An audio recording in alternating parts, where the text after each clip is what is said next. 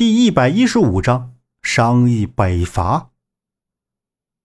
苦乐要不屑一顾，宋孝宗要砍他的脑袋，他却一点也不在乎。倒是韩忠诚大惊失色，慌忙跪下请求宋孝宗饶苦乐要一命。赵慎满脸的不高兴，家国公主病重，他已经是心急如焚，又看到苦乐要这副模样，这才下了杀令，宣泄心中的不满情绪。正说着，家国公主突然呕吐不止，脸上大汗淋漓，表情很痛苦，一直喊着难受。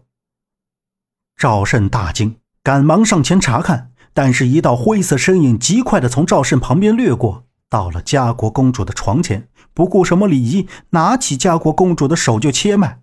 在场的所有人都大惊失色，赵慎的脸色铁青，愤怒地看着苦乐药。苦乐要食指轻微一切，就知道了公主的病况。接着他就要拉开帷幔，要看公主的脸色。中医讲究望闻问切，苦乐要想看公主的面相，以此来推断病的程度。可还没等苦乐要揭开帷幔，赵慎怒喊道：“公主岂是你能冒犯的？来人，拖下去！”苦乐要平静地说。皇上要是不想让公主病死，就让我一看。赵慎微微一怔，苦乐要丝毫不顾，就瞧看了公主的面相。不一会儿，苦乐要面带微笑道：“公主的病不打紧，我自有办法让公主醒来。”苦乐要拉开衣箱，从中拿出针毡，依次展开。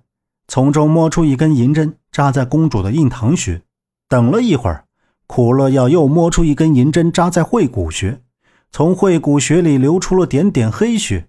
苦乐药用素绢擦拭后道：“好了，公主一刻钟后便会醒。按照我的药方，每过三个时辰为公主喝药，七天后自然痊愈。”苦乐药收了药箱。果不其然，一刻钟后，家国公主睁开了朦胧的病眼，虚弱道：“小平浪。”赵慎一怔，看来公主的病是由于思念萧平浪而形成的。但是公主醒来便是好事。赵慎龙颜大悦，要让苦乐药到太医院做事，并且要封他为太医院医府。苦乐药道：“我不拘礼法。”江湖气息严重，恐怕难以胜任。不妨皇上准予我一件事。赵慎道：“何事？”韩忠诚求赵慎移驾御花园。赵慎看了一眼公主，点了点头。有什么话，你说吧。赵慎心情不错，笑意盈盈。韩忠诚跪下道。皇上看臣一身盔甲，难道猜不出吗？赵慎一笑道：“你是想说北伐？”韩忠诚道：“北伐自陛下登基之日起就被提及，眼下已过两载有余。皇上，臣的韩家军训练有素，配合地方军。”兵力足有二十万，军用武器也完备。只要皇上下旨，臣可率兵北上，直捣黄龙。赵慎叹息一声，目光闪过，徒增了一份哀伤。本来我是想在江湖上找一个武功高强或者有强大势力的豪侠压阵。你要知道。侠客就如同杀手一样，他可以于千军万马之中取上将首级。我本来是想让罗如海随你一起出征，可惜他被萧平浪杀了。后来我又欣赏萧平浪的武功，并且想让公主下嫁给他，可惜他坠入悬崖，生死不明。韩忠诚道：“江湖人只是点缀，真正的战场是将帅与士兵，请皇上下旨让臣出征吧。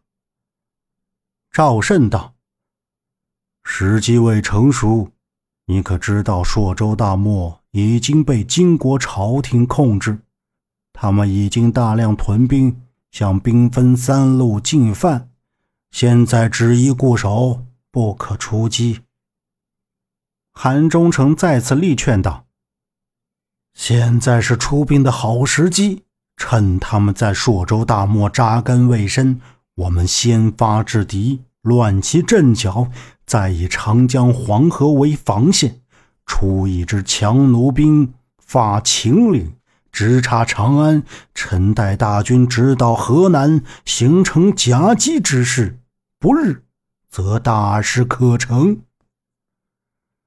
赵慎笑道：“哈哈，韩将军，自岳飞死后，你是本朝第一武将。”朕将北伐重任交给你，何时出征由朕说了算。朕要确保北伐万无一失。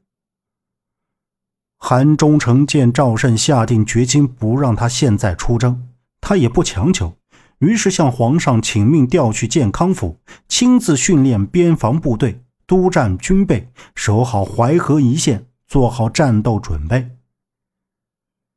赵慎思虑了一会儿，道：“既然如此，朕命王云兰陪你一同前去，协同李显忠和邵宏渊做好长江、淮河一线的布防。待朕旨意一下，你可兵分两路出兵北伐。”韩忠诚领命，他和苦乐药一同回到韩府。韩忠诚将皇上的命令告诉王云兰。王云兰本就是个莽撞汉子，身材也魁梧，尤其是两边的浓郁络腮胡，莽夫无疑。但他打仗是个好手，头脑也甚为清楚。王云兰吼道：“大哥，皇上不让我们出征，现在又将你我二人调到健康府，那这三万韩家军和这么多的武器装备怎么办？”韩忠诚道。自然归兵部管辖。他日皇上旨意一下，大军就会到健康。到那时，我们便兵分两路。王玉兰不高兴，甚至有一份怨念。皇上就是想削弱兵权，你看看太祖皇帝杯酒释兵权。王云兰的话还没说完，就被韩忠诚打断。韩忠诚看了看四周，生气道。你怎么敢说这种话？不要命了！韩忠诚缓和了语气道：“调去健康府也是我的提议，和皇上没有关系。你呀，什么时候才能改掉鲁莽的性格？不知道祸从口出吗？”韩忠诚白了王云兰一眼，王云兰默然不语，低头便收拾装备。韩念雪和苍小木都来到大堂，韩忠诚朝他们笑了一声，道：“念雪，父亲要去健康，你在家好好的。苍小木，我可是将女儿交给你了，你要是让她受了委屈，我可不饶你。”韩忠诚将两人手拉在一起，欣慰的笑了。韩念雪抱住韩忠诚道。父亲小心，女儿大了，当然会好好照顾自己，不需要某人。苍小木一摇折扇，将头扭到一边，但脸上是挂着笑意的。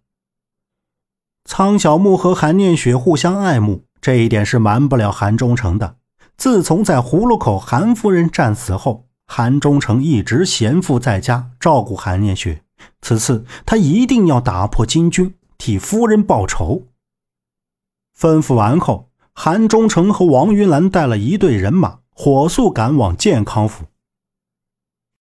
本集播讲完毕，感谢您的收听，欢迎您订阅，下次不迷路哦。